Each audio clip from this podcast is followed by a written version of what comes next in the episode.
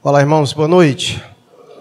Sejam bem-vindos a esse lugar de adoração, esse lugar de culto.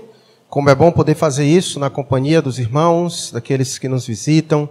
Sintam-se à vontade para expressar a sua adoração a Deus. E esse é um momento muito oportuno do culto, que é aquele momento em que nós meditamos na palavra de Deus, porque acreditamos que é por meio dela que Deus dirige as nossas vidas e governa o seu povo. Então, nós vamos dar continuidade à exposição que temos feito do Evangelho de Mateus, hoje, capítulo de número 9, dos versos 27 a 34. Mateus, capítulo de número 9, dos versículos 27 a 34.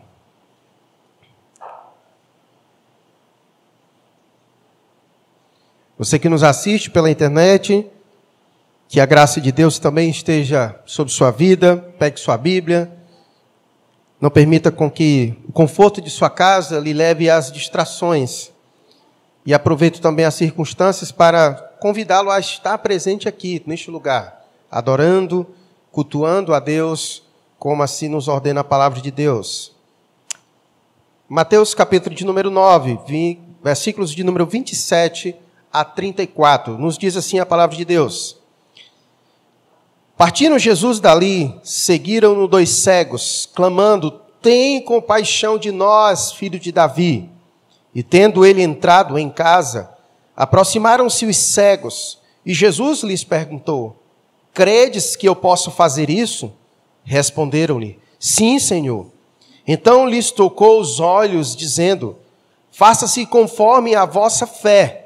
E abriram-se-lhes os olhos. Jesus, porém, os advertiu severamente, dizendo: Acautelai-vos de que ninguém os saiba. E saindo eles, porém, divulgaram-lhe a fama por toda aquela terra. Ao retirarem-se eles, foi-lhe trazido um mudo endemoniado, e expelido o demônio, falou o mudo. E as multidões se admiravam, dizendo: Jamais se viu tal coisa em Israel. Mas os fariseus murmuravam pelo maioral dos demônios é que expele os demônios. Vamos orar mais uma vez. Deus querido, que alegria, Pai, é estar em tua presença. Sabemos, ó Deus, de que o Senhor se faz presente no meio da tua igreja. Te agradecemos, ó Deus, porque reconhecemos nossa pecaminosidade e nossa indignidade diante da tua santidade e da tua majestade. E por isso nós louvamos ao Senhor Jesus que nos possibilitou esse tempo e essa oportunidade de termos acesso ao Senhor por meio do seu sangue. Deus, que nesta noite o Senhor nos visite e que o teu Espírito Santo, que convence o homem do pecado, do juízo e da justiça do Senhor, nesta noite esteja falando aos nossos corações, mediante a tua palavra pois sabemos que a palavra do Senhor é a verdade do Senhor. Abençoa Deus cada um de nós que aqui nos encontramos. Abençoe também os que nos assistem pela internet. Deus, que o Senhor nos conduza por meio e através da verdade. Não permita, Deus, com que a nossa mente, afetada pelo pecado, nos leve às distrações, pensando em coisas que não estejam no momento, ó Deus, apropriado para pensar. Que nossa mente, ó Deus, e nosso coração estejam voltados para Ti nesta noite, desejosos, assim como a coça anseia pelas águas, ansiosos, ó Deus, por ouvir o Senhor falar conosco nesta noite. Assim nós oramos ao Senhor, no nome de Cristo Jesus. Amém.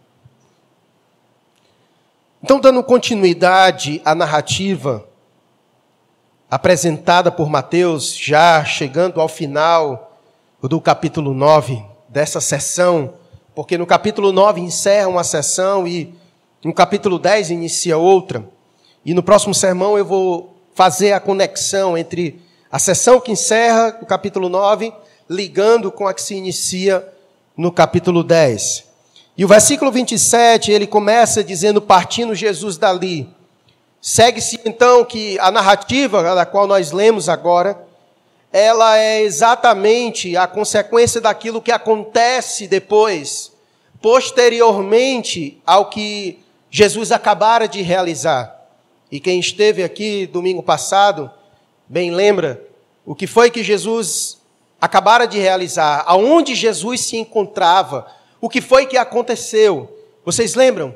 Porque o texto diz: partindo Jesus dali. A pergunta é: dali aonde? Jesus partiu dali. Dali aonde? Qual foi o último lugar que Jesus esteve, segundo a narrativa?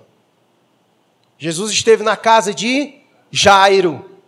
Jesus esteve na casa de Jairo, onde Jesus trouxe a vida à filha de Jairo. E não somente isso, no caminho também Jesus encontrou com aquela mulher do fluxo de sangue. Lembra? Que há 12 anos sofria daquela enfermidade. Então a narrativa, ela tem aqui sim, em alguns momentos não, mas aqui sim, há uma sequência cronológica dos eventos de Jesus. Jesus acabara de estar na casa de Jairo havia realizado aquele episódio onde ele trouxe a vida à filha de Jairo. E partindo dali, o texto diz que seguiram-no dois cegos. Então se imagina que Jesus estava na casa de Jairo, e Jesus então sai da casa de Jairo, e segundo o versículo 28, Jesus sai da casa de Jairo e vai para um outro lugar. Qual é o outro lugar? Segundo o versículo 28, ele chega. Ele partiu dali para onde? para a sua casa. Jesus sai da casa de Jairo e parte dali então para a sua casa. Alguns vão pressupor que porventura Jesus possa ter voltado para a casa de Mateus. É uma possibilidade. Contudo, ah, o melhor e assim uma, uma gama maior de, de, intérpretes das Escrituras chegou à, à conclusão de que Jesus volta para a sua casa. Então a cena é que Jesus estava voltando para casa, e enquanto ele voltava, o texto ele vai dizer que seguiram-no dois cegos. Então Jesus estava voltando no caminho para casa e dois cegos seguindo. E parece ser cômico como é que Jesus estava voltando para casa e dois cegos estavam seguindo Jesus. Então a pressuposição é de que alguém estava guiando esses cegos. E eles estavam indo no encalço de Jesus. E não somente isso, eles estavam tentando se fazer percebidos por Jesus, porque eles estavam clamando. E qual era o clamor deles a Jesus? Segundo o versículo 27, qual era o clamor deles? Tem compaixão de nós, filho de Davi. Então eles prosseguiam Jesus estava indo, saindo da casa de Jairo para sua casa, e eles no caminho, indo, seguindo Jesus, e tentando se fazer percebido por Jesus, e clamando a Jesus, e clamando a Jesus, para que Jesus exercesse aquilo que é fundamental, para que ele possa olhar para nós e agir em nosso favor. Eles estavam clamando pela preciosa compaixão de Deus, porque só a compaixão de Deus é capaz de um Deus santo e justo fazer com que ele se vire para nós, homens pecadores, miseráveis, depravados como nós. Só a compaixão de Deus é o meio pelo qual ele olha para nós, nos contempla em nossa miséria, nos contempla em nossa fraqueza. Só a sua compaixão. E aqueles homens exatamente clamaram por aquilo que eles sabiam que era necessário clamar, para que Jesus pudesse se voltar para ele. É dessa forma que nós devemos ir a Jesus. É exatamente dessa forma que nós devemos ir a Jesus, clamando a Ele por compaixão. Quem clama a Jesus por compaixão reconhece a si mesmo quem clama por compaixão a Jesus reconhece a si mesmo. Aqueles homens reconheciam que eles eram necessitados. E só a compaixão de Jesus seria a porta para que o Senhor pudesse se compadecer deles e agir em seu favor. Portanto, é dessa forma que nós devemos nos achegar a Jesus, clamando a Ele por compaixão. E o texto então vai dizer que eles vão clamando ao ponto deles conseguirem chegar à casa onde Jesus estava. Que o versículo 28 diz: Tendo ele entrado em casa, aproximaram-se os cegos. Então eles conseguiram chegar até a casa de Jesus. E agora sim, Jesus ter acesso a ele. A pergunta é: por que foi que Jesus esperou chegar em casa para que ele pudesse atender esses dois homens? Porque Jesus já havia percebido, eles estavam clamando no percurso inteiro: Jesus tem compaixão de nós. E Jesus poderia ter feito como ele fez em diversos momentos na sua peregrinação, atender, curar, como ele acabara de fazer com a mulher do fluxo de sangue, que no caminho indo para a casa de Jairo, ele realizou milagre na vida dela. E como muitas outras ele fez, mas Jesus fez questão de ir e conduzindo eles até a sua casa. Dois fatores. O primeiro, provar a fé deles. Primeiro, provar a fé deles. E a segunda coisa que nós vemos nesse texto e a razão pela qual Jesus conduz eles até em casa. Jesus preferiu tratar com eles dentro de casa para refrear as expectativas messiânicas. A prova disso é o que Jesus disse para eles depois que Jesus opera o milagre na vida deles, no verso 30. Jesus dá uma ordem para eles. Qual foi a ordem que Jesus deu, segundo o verso 30? Não diga para ninguém. Jesus já havia dito isso outras vezes? Já. Já havia dito isso outras vezes. Então, a razão pela qual Jesus não fez no meio de todo mundo era porque Jesus, de certa forma, queria refrear as expectativas messiânicas. Toda vez que os, os milagres de Jesus se tornavam públicos, uma multidão lhe cercava. E Jesus ainda tinha um ministério a se desenvolver. E não era aquele momento em que ele deveria parar ou consumar todas as coisas. Ele ainda tinha coisas a fazer. Então, em diversos momentos, Jesus ele tenta dar uma refreada nessa expectativa messiânica. E por isso que Jesus fez questão de conduzir esses homens até a sua casa, para que após Jesus realizar aquilo dentro de casa, ele dissesse: "Olha, não conta não. Mas, como a gente sempre vê os relatos, o que, que acontece? Quando ele diz isso, parece que o melhor seria ele dizer o contrário, né? Tu vai e fala para ver se dava certo, né? Porque toda vida que ele diz, vai e não diz, acontece exatamente o que ele disse que não era para fazer, que é o que diz o versículo 31. E saindo eles, porém, divulgaram-lhe a fama por toda aquela terra. E aí, uh, gostaria de um copinho d'água. Pega lá para mim, por favor. Lucão não está aqui, meu irmão, um abraço para você, que eu sei que nos assiste pela internet. Está vendo como você faz falta, meu irmão? um abraço para a Glorinha, para o Estevo, e logo a gente quer poder apresentá-lo aqui para a glória de Deus. Então, o, e o texto prossegue, então, que ao retirarem-se eles, ao retirarem-se eles quem? Os cegos. Então a narrativa continua. Foi-lhe então trazido um mudo endemoniado. E aí, expelido o demônio, falou o mudo. E as multidões se admiravam, dizendo: jamais se viu tal coisa assim em Israel. Então você percebe que essa é a narrativa. E essa, essa é a forma que Mateus encerra essa essa parte onde ele inicia no capítulo 8 e encerra no capítulo 9. Mateus reservou dois capítulos para nos bombardear, nos mostrando os diversos feitos que Jesus realizou por meio de curas e milagres. A gente vai ver pouquíssimos outros acontecendo. É como se Mateus tivesse feito questão de copilar ali naqueles dois capítulos, enxertar neles só essa narrativa. E nós já vimos o porquê que Mateus fez isso. Mateus fez isso exatamente para mostrar a autoridade e o poder de Jesus. Obrigado, meu irmão. E então Mateus fez isso para apresentar a autoridade e o poder de Jesus. Porque nós vimos até o presente momento Jesus realizando diversas coisas. Jesus curando, Jesus trazendo gente que havia morrido à vida.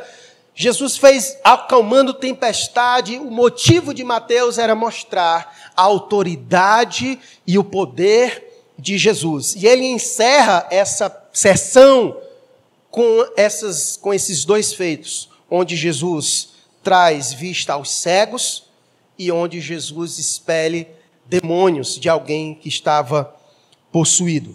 Então, duas coisas aqui acontecem e eu quero discorrer com você sobre ele. O primeiro é a cegueira. Era muito comum no Oriente Médio as pessoas padecerem de problema de cegueira. Inclusive, só nos evangelhos, aqui nós vemos seis casos onde é narrado. E às vezes a gente tem uma confusão, uma confusão de tentar pegar esses, esses eventos e achar que são os mesmos, mas não são. Todos os eventos de cegueiras apresentados nos evangelhos, por mais parecido que seja alguns elementos, mas eles são distintos eles são distintos. Então, nós encontramos pelo menos seis registros onde Jesus realiza cura, restaurando a visão física de pessoas. E isso era comum no Oriente Médio, as pessoas padecerem sobre ah, com problemas à sua vista. E aqui é um outro caso onde nós também já vimos isso, e aqui nós retomamos novamente esse assunto, onde as doenças estão estritamente relacionadas a situações demoníacas. Aqui nós vemos um homem que era mudo, e a razão pela qual este homem era mudo não é porque ele havia nascido assim alguma questão crônica, mas o texto nos dá muita clareza, não, dá, não nos resta dúvida. O texto diz que foi trazido um mudo, e esse mudo era um mudo endemoniado de maneira que quando Jesus expele o demônio, no versículo 33, o homem começou a falar. Então daqui nós percebemos o que os espíritos imundos são capazes de fazer no indivíduo. Nós já vimos isso em outros momentos aqui. E aqui mais uma vez Jesus retoma essa ideia. Por isso que nós nunca podemos desprezar a hipótese das nossas enfermidades seja, serem investidas espirituais do maligno sobre nossas vidas. Jamais podemos desconsiderar. E eu digo isso preocupado porque nós vivemos em uma era, em uma sociedade patológica, onde gosta de concretizar as coisas simplesmente no aspecto patológico. Nós não podemos cair neste erro nós precisamos considerar, porque a Bíblia considera isso por demais. Então, nosso papel, como entendedores disso, é tratar as coisas da forma com que devem ser tratadas. Então, nós precisamos buscar ajuda espiritual, porque não sabemos a raiz, a razão dessa enfermidade. E por isso nós precisamos buscar ajuda espiritual. Assim também como nós devemos buscar apoio médico, porque pode ser que seja por meio de tratamentos que a gente solucione o problema. Há essas duas possibilidades, e o ideal é que não se desconsidere, que possamos ponderar todas essas coisas, porque é exatamente isso o que a Bíblia nos apresenta, de que há essas duas realidades. E aqui Jesus então restaura a vista de um homem que era cego, dois homens que eram cego, e Jesus então opera na vida de um homem que era mudo. E a razão desse homem ser assim era que espíritos imundos habitavam nesse homem e fazia com que ele não falasse. E depois que Jesus opera na vida dele, esse homem então começa a falar. Mas o que chama a atenção nesses dois episódios é a expressão que sai da boca dos cegos. Eles chamam Jesus de algo. De que foi que eles chamaram Jesus? Filho de Davi. Essa é a primeira vez que Mateus apresenta Jesus como filho de Davi. Até o presente momento, Mateus ainda não havia mencionado isso. É a primeira vez que então Mateus apresenta esse título a Jesus. A Jesus como filho de Davi. E no comecinho, lá no capítulo 1, quando nós falamos sobre as genealogias, a gente falou um pouquinho sobre isso, mas há uma verdade por trás que implica chamar Jesus de o filho de Davi. Deus havia feito promessas a Davi. E uma delas sobressai sobre todas. Jesus havia dito a Davi que da sua linhagem, que da sua descendência, nunca se apartaria o trono, o cetro. E Jesus é um descendente direto de Davi, e portanto Jesus é o Rei dos Reis, ele é o Messias, ele é o ungido de Deus, o esperado.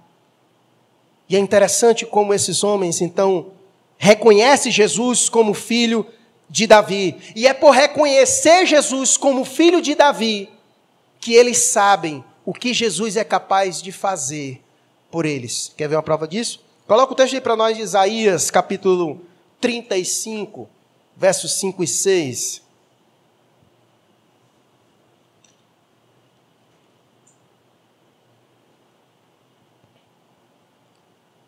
Aqui falando sobre os tempos futuros, e ele diz a seguinte coisa: Então se abrirão os olhos dos cegos e se desimpedirão os ouvidos dos surdos. Os coxos saltarão como servos, e a língua dos mudos cantará, pois águas arrebentarão no deserto e ribeiros no ermo. Mas olha o que aqui também foi dito em Lucas capítulo 4, verso 18. Coloca para nós aí, por favor.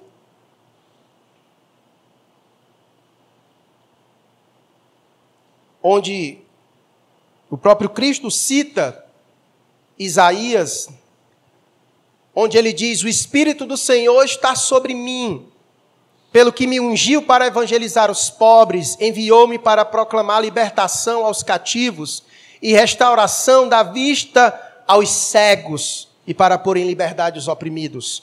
Então esses homens sabiam que Cristo era o filho de Davi, e por saber que ele era o filho de Davi, esses homens então sabiam exatamente o que ele era capaz de fazer ele é capaz de restaurar a vista aos cegos.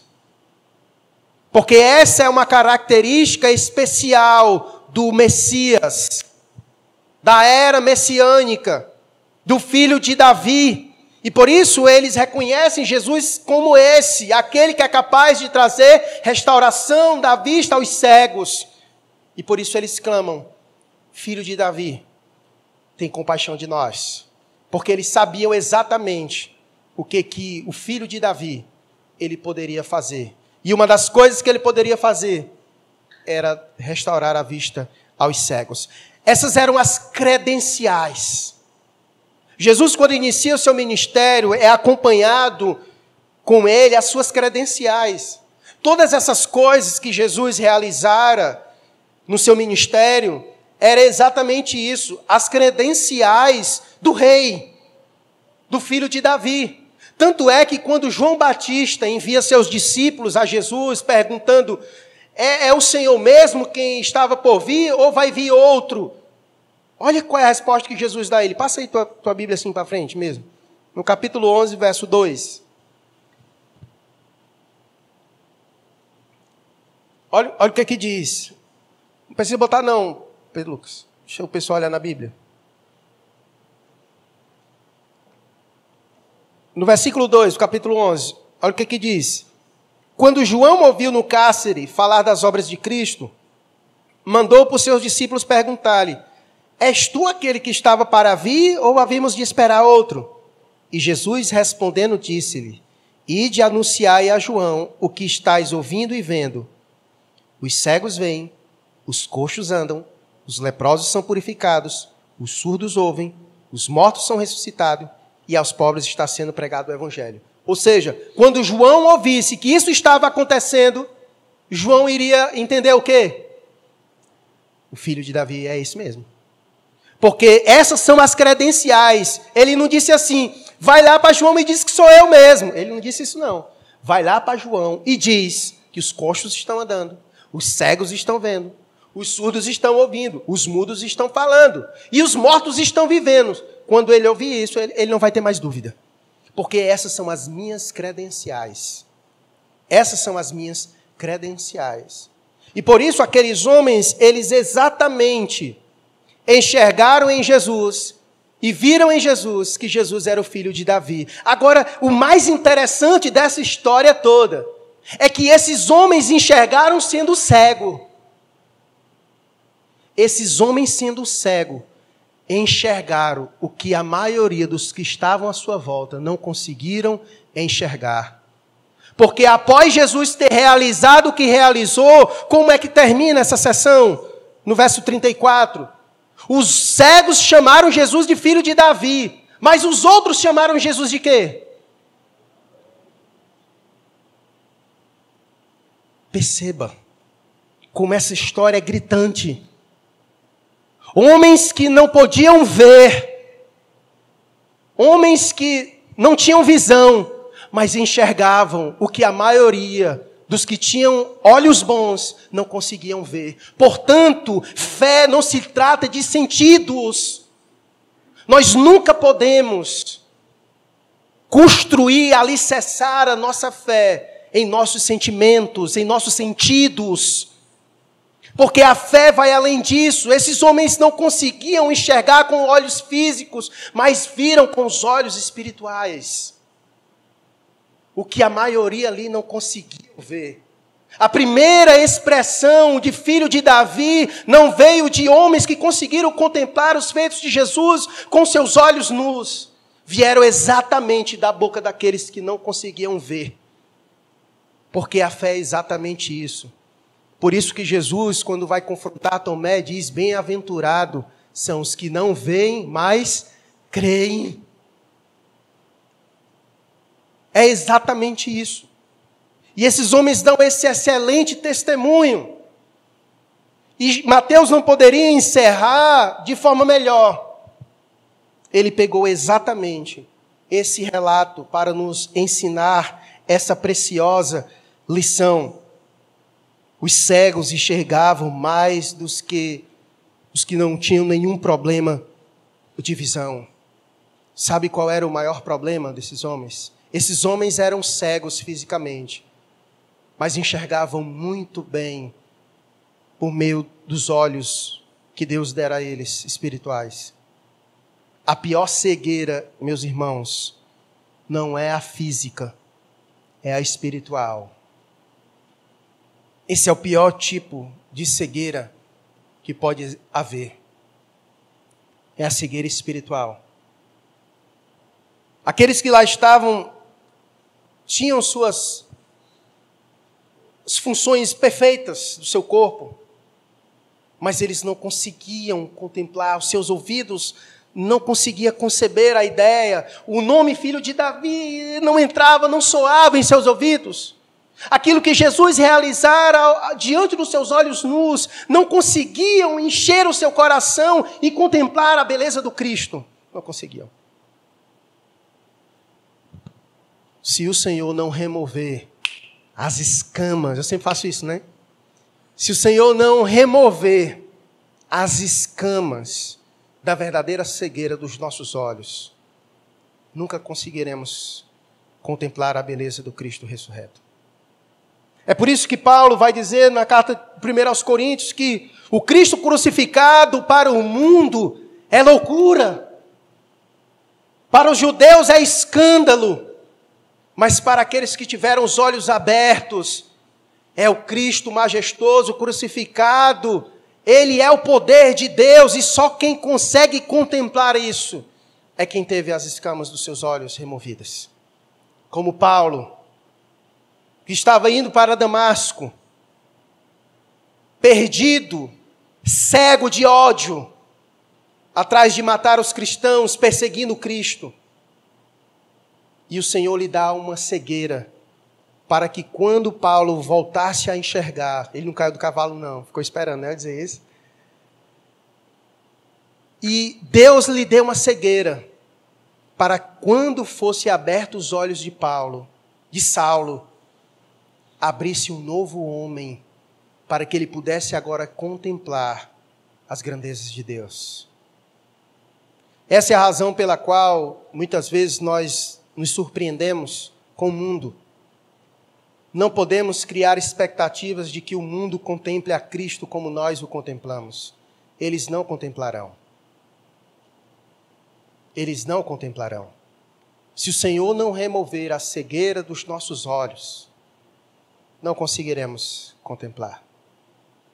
Essa era a razão pela qual esses homens, acompanhando, já fazia tempo que eles estavam acompanhando, e eles estavam acompanhando e vendo inúmeras coisas o Senhor realizar, mas mesmo assim, quanto mais Jesus realizava coisas diante dos seus olhos, mais incrédulos eles ficavam.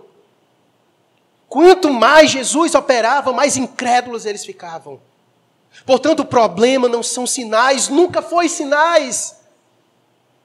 Mais da frente nós veremos esses homens pedindo a Jesus, faça mais sinais. E Jesus diz: vocês já têm Jonas e inúmeros outros sinais. O problema não é, não são os sinais. O problema é a incredulidade do coração. O problema é a incredulidade do coração. Não importa que Jesus, o que Jesus faça, ele não vai conseguir contemplar isso se Jesus não remover as escamas os seus olhos, da cegueira espiritual. Isso faz parte da condição do homem, porque todos nós nascemos mortos em nossos delitos e pecados. E uma consequência da nossa morte espiritual é a cegueira espiritual. O morto não vê, o morto não sente. Se o Senhor não trouxer vida para nós, jamais conseguiremos enxergar e contemplar a beleza de Cristo, o nosso Salvador. Portanto, a cegueira pior é essa. É a cegueira espiritual. A cegueira espiritual. E esses homens dão um testemunho maravilhoso. Que mesmo sendo cegos, enxergaram aquilo que até agora ninguém tinha enxergado. E por isso, o primeiro testemunho de Cristo ser chamado de filho de Davi, saiu da boca exatamente de dois cegos, de homens que não podiam ver, mas enxergavam melhor do que a maioria dos que ali estavam. E o testemunho então que segue é esse. Enquanto esses homens deram testemunho certo de Jesus, no verso 27, encerra no verso 34 com a resposta daquele que é cego espiritual. E a resposta do que é cego espiritual olha para Jesus e olha a conexão que ele faz. Esse aí, na verdade, ele aí é, ó. Esse na verdade, anda lado a lado com o bichão. Esse aí é, tem pacto com o cão. Porque tudo que ele faz, ele faz, mas ele faz é pelo maioral dos demônios. Olha a diferença, a gritante, como é gritante a diferença de um para o outro. E como nós já vimos, Jesus é mestre em lidar com isso. Jesus é mestre em lidar com isso. Como nós já vimos, o capítulo 9 inteiro são esses homens seguindo Jesus e só interpelando Jesus e só criticando Jesus o tempo inteiro. E como nós já vimos, o que, que Jesus faz diante disso?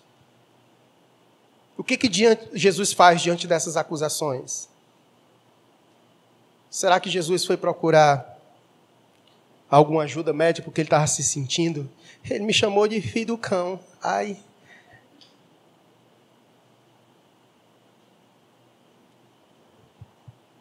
Jesus ele não ficou com essa síndrome não. Jesus na verdade prosseguiu adiante. Verso 35, 36. Eu não vou pregar nele não, porque vai ser o próximo texto, mas só para a gente acompanhar. Depois que eles disseram isso, Jesus segue. E percorria Jesus todas as cidades e povoados, ensinando nas sinagogas, pregando o evangelho do reino e curando toda sorte de doenças e enfermidades. Ele vai adiante, ele é o pessoal criticando ele, ele vai e continua cumprindo a sua missão. Porque a única coisa a fazer diante das perseguições é seguir adiante e cumprir a nossa missão. E ele prossegue, vai cumprindo a sua missão, ele não para. Ele não para. Jesus só parou na cruz do Calvário porque tinha que parar lá. Mas ele parou lá por pouco tempo, porque quando ele foi colocado no sepulcro, ao terceiro dia, ele saiu de lá. Mas fora isso, Jesus seguiu adiante. E nós precisamos aprender a seguir adiante. E com isso, Jesus está nos ensinando. Na verdade, com essas perseguições, Jesus está preparando os seus discípulos para o chamado que ele vai fazer aos seus discípulos, que é exatamente o capítulo 10. Jesus vai encerrar o capítulo 9 dizendo que a seara é grande e poucos são os trabalhadores. E no capítulo 10 ele chama os doze e comissiona os doze. Agora vocês vão. Então, com tudo isso, Jesus está preparando seus discípulos. Pois olha o que ele vai dizer no verso 25 do capítulo 10.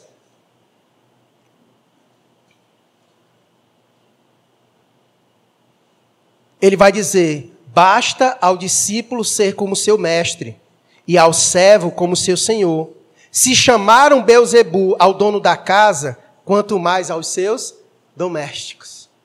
Então ele já está preparando seus discípulos. Olha, vocês vão, mas fiquem cientes. Se me chamaram assim, vão chamar vocês também. Então ele já está preparando seus discípulos, ensinando seus discípulos que diante dessas coisas eles devem fazer o quê? Seguir adiante e cumprir a sua missão.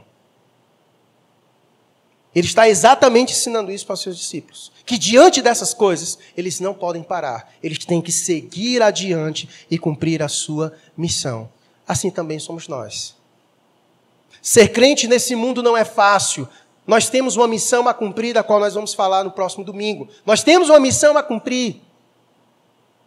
E quando nós sairmos a cumprir a nossa missão, nos acusarão, e Jesus exatamente prepara os seus discípulos. Se me chamaram de Beuzebu, vão chamar vocês também.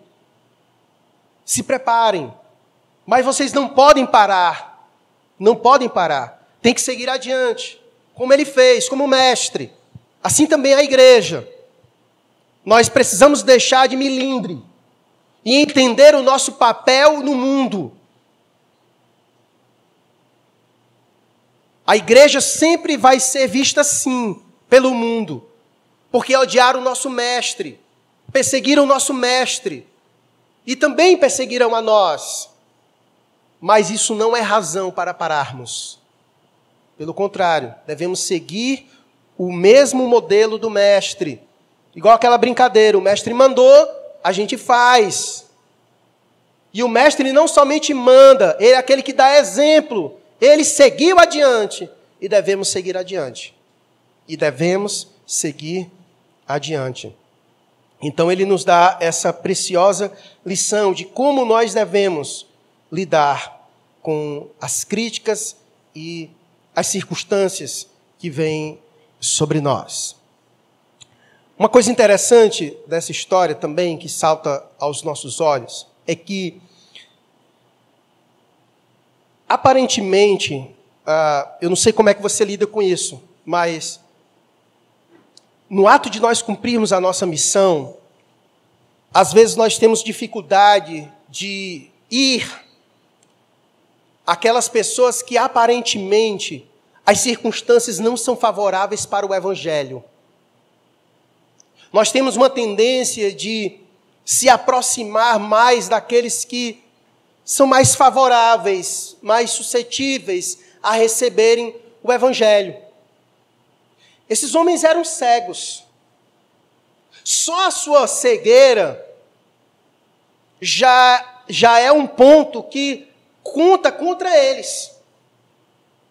Que conta contra eles. E é interessante como Deus opera na vida deles. E nesse momento, Jesus quer nos ensinar que não existem circunstâncias desfavoráveis que a graça não seja capaz de alcançar. Esses homens eram cegos. E tinham inúmeras razões e circunstâncias para talvez dificultar esse processo. Mas a graça de Deus nos ensina exatamente isso: que não existem circunstâncias desfavoráveis que a graça de Deus não seja capaz de alcançar. Quantos cegos espirituais nós não conhecemos? E às vezes a gente olha para aquela pessoa e diz: Mas isso aí é cego demais, não dá, não dá. Dá sim. Porque não existe circunstância que seja desfavorável ao ponto da graça não ser capaz de alcançar. Não existe estado de perdição e de cegueira que o homem se encontre que o Senhor não possa atuar. Não existe. Esses homens, assim como o paralítico que nós vimos, esses homens, haviam circunstâncias que pesavam contra eles. Esses homens tinham que ser conduzidos por, por outras pessoas, assim como o paralítico teve que ser conduzido por outras pessoas. As circunstâncias eram desfavoráveis. Mas a história de Cristo mostra que o Senhor veio exatamente para os desfavoráveis. Os desfavorecidos. O homem caído. O homem perdido. E não existe estado de perdição ou situação que seja que se levante como uma parede intransponível. A graça sempre passa. A graça sempre passa todas as barreiras. Ela transpõe qualquer obstáculo, porque a graça de Deus é eficaz, é irresistível, alcança qualquer um segundo a soberana vontade de Deus. Então não existe estado que o homem se encontre que nós possamos usar como fator desfavorável para que a graça lhe alcance. Inclusive, eu já tenho meditado sobre isso, já compartilhei com algumas pessoas e vou aproveitar o momento para falar para se Deus trabalha. Nossos cultos são transmitidos, mas como eu gostaria de alguém aqui transmitindo a pregação na linguagem para os surdos. Para que as nossas mensagens alcancem esse público. Fica aí o desafio. Você pode ir no YouTube, aprender os sinais. E quando você estiver bom, você fica bem aqui. E eu vou pregando e você vai fazendo sinais. Porque a graça pode alcançar eles? Pode? Pode. E nós precisamos ir até eles e levar a mensagem para eles. Então fica aí. Se você está pensando em como servir, nós não temos. Nós não temos. Inclusive aqui nós temos irmãos, como o irmão José, que tem um filho que, que é surdo. E gostaríamos muito de comunicar o evangelho para ele. Então nós podemos fazer isso. Não existem circunstâncias que sejam desfavoráveis que a graça do Senhor não seja capaz de alcançar. E um ponto que eu também quero ser colocado, que é perceptível ao longo de todo o capítulo 8 e o versículo 9. Algo, Deus usou algo da vida deles para salvar as suas vidas. A fé desses homens era salvadora, assim como as outras que nós vimos. Mas Deus usou a necessidade deles. Isso é importante. Nós não podemos desconsiderar isso. E eu vou fazer o link correto de como nós devemos pensar sobre isso. Deus usa as nossas necessidades para que nós nos achegamos a Ele. Quantas vezes nós não vamos ao Senhor quando as coisas apertam, né? As circunstâncias e as necessidades, muitas vezes, são meios e formas que Deus utiliza para atrair o seu povo a Ele mesmo. Nós nunca podemos desconsiderar isso. Contudo, essas coisas não são um fim em si mesmo. E a isso precisa também ser dito. Porque nós vemos também inúmeras vezes Deus realizando obra na vida de pessoas e que o procuraram por meio de circunstâncias e necessidades, mas elas não tiveram suas vidas transformadas pelo Senhor. Elas foram curadas, mas voltaram perdidas para casa. Mas também nós não podemos descartar as formas e muitas vezes maneiras que Deus atua para nos atrair a Ele. Inclusive, conheço inúmeros irmãos que são crentes, fervorosos, e que foram ao Senhor por meio de uma situação. Foi por meio daquela situação, daquele fato, daquela necessidade, que o Senhor usou para atraí-lo a Ele mesmo. Você conhece alguém assim? Pode até ter sido a sua história. Do capítulo 8 ao capítulo 9, todas as histórias de fé salvadora aconteceram exatamente por isso. Exatamente por isso. Lembra? O paralítico Cafarnaum foi ao Senhor. Ele queria andar. O Senhor disse: Olha, os teus pecados estão perdoados, mostrando algo maior. Porque o fato de Jesus nos acudir em nossas necessidades tem implicações maiores. Nos apontar para outras necessidades maiores, outros problemas maiores. Mas também nós não podemos descartar aquilo que Deus pega. Deus muitas vezes coloca situações em nós para ser exatamente aquilo pelo qual Ele nos chama até Ele. Deus tem suas formas e seus meios de chamar os seus filhos. Deus me chamou num momento muito difícil da minha vida. Os irmãos sabem. Tive problema com drogas. E eu entendo que Deus fez. Ele exatamente permitiu com que eu cavasse o mais profundo, chegasse lá no fundinho. E quando eu não conseguisse mais cavar e eu parasse, e eu olhasse mas agora eu estou fundo demais, eu não consigo mais sair, porque eu cavei demais. E eu não percebi, porque eu estava só cavando, só cavando, só cavando, igual tatu. E entrando, entrando, entrando, entrando. E de repente, aqui não, não dá mais não. A situação aqui está braba. E aí, agora tá, o buraco está grande demais. Aí é nesse momento que ele estica a sua mão para me tirar do buraco. Então muitas vezes Deus faz isso conosco. Deus coloca certas situações em nossas vidas para exatamente ser aquela porta que Ele mesmo planejou para nos chamar. Lembra do cego de nascença de João capítulo 9? Exatamente isso. Aquele homem havia nascido cego. E deve ter sido muito difícil para ele ter vivido uma vida como cego, com todas as dificuldades. E quando Jesus vai àquele homem, João capítulo 9, o pessoal diz: ele aí é cego aí porque o pai dele pecou, atribuíram um monte de coisas. Jesus disse: esse homem aí é cego para que a glória de Deus seja manifesta na vida dele. E Jesus trouxe a vista dele. Aquele homem fora cego a vida inteira para que a sua vida fosse um palco da glória de Deus. Esses homens eram cegos e da sua boca saem dos maiores testemunhos relatados por Mateus até agora. Chamaram Jesus de filho de Davi. Deve ter passado inúmeras dificuldades como cegos todo aquele tempo. Mas o foro para que Cristo fosse glorificado por meio da sua vida. Há inúmeras situações que nós não compreendemos. Somos muito pequenos para compreender. Mas faça das mazelas da sua vida um palco da glória de Deus.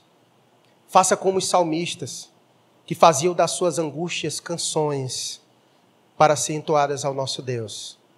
Que a tua cegueira, que a tua paralisia, que, tua, que todas as tuas dificuldades, as suas mazelas, sejam um palco para a glória de Deus.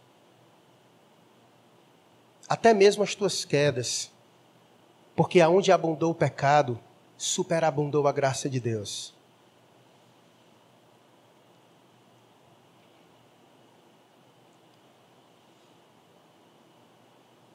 Então, a necessidade desses homens os guiou até a presença do Senhor. E Deus age muitas vezes assim. em nossas vidas. E Ele continua a fazer exatamente isso.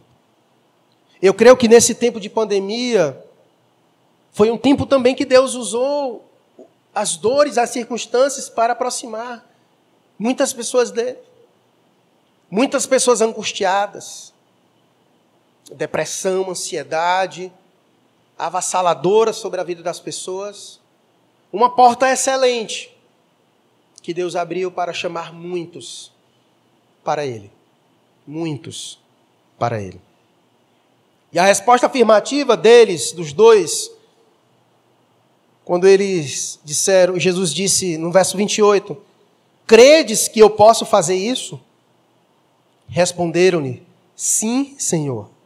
Esse sim, Senhor, foi a confissão de fé salvífica desses homens. Eles reconheciam Cristo como o filho de Davi.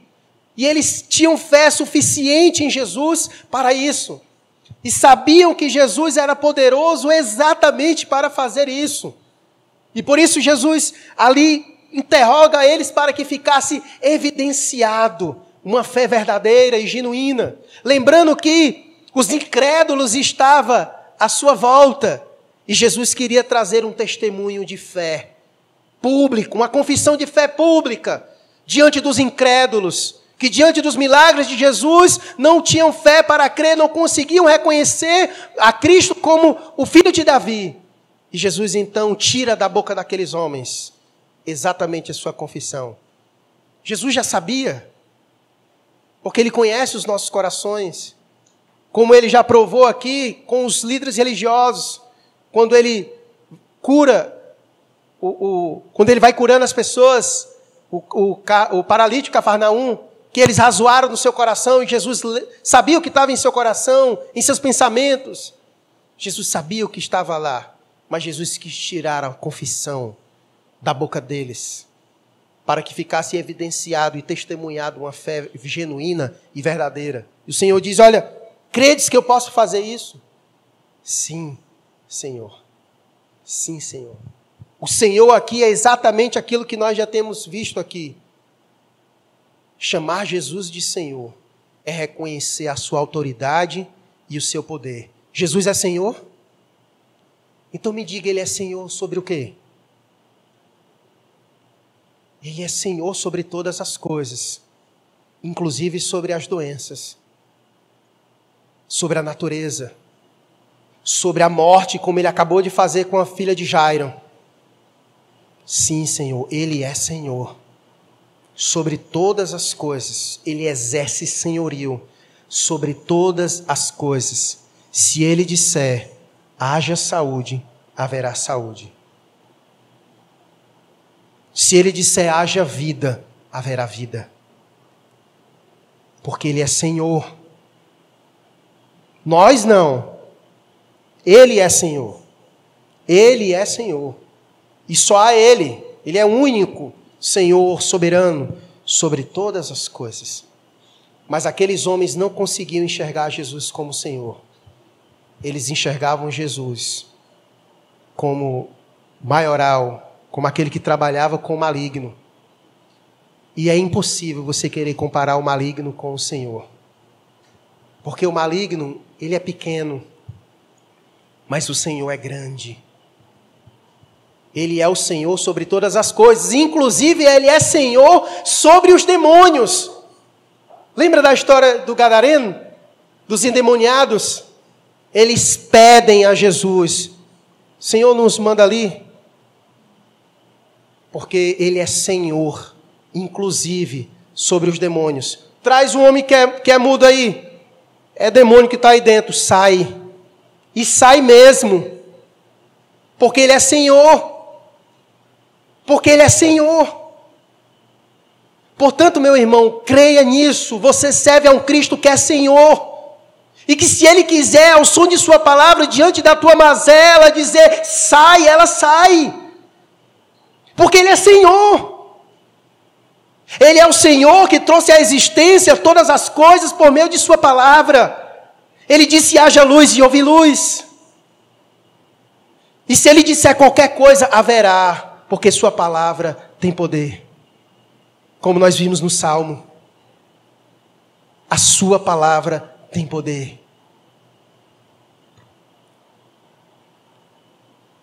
Então lhes tocou os olhos, dizendo: Faça-se conforme a vossa fé.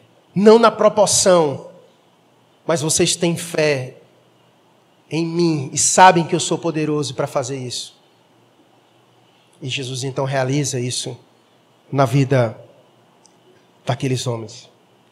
Eu quero concluir essa história, já que Mateus encerra aqui nesse relato esse momento de registro de curas, embora no verso 35 ele vai falar que Jesus saiu ainda pregando e curando, mas ele não vai, não vai relatar mais os casos. Ele vai só dizer que Jesus saiu curando, continuou fazendo isso. Mas não traz mais relatos como ele vai, vem trazendo até o presente momento, citando nomes, situações, contextos.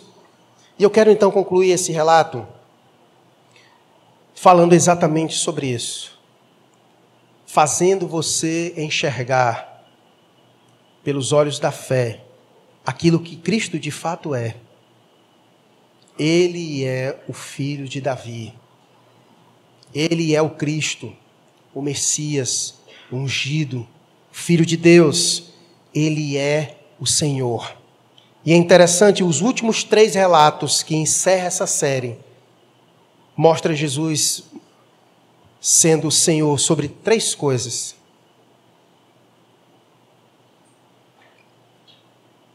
Quais são elas?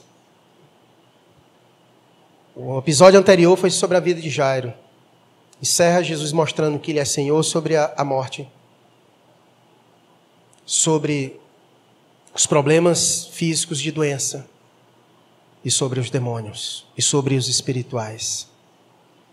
Jesus é esse que dá vida ao morto, que restaura a visão do cego e que liberta os cativos de Satanás.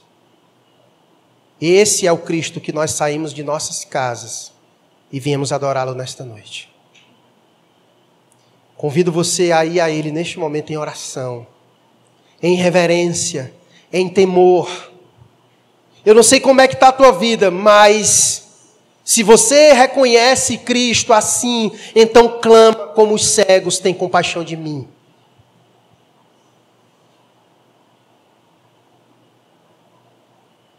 Se você reconhece Ele assim, então clama como os cegos, tem compaixão de mim.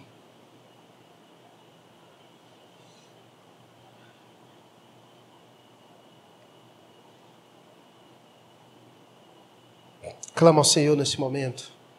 Suplica a Ele pela misericórdia dele sobre tua vida.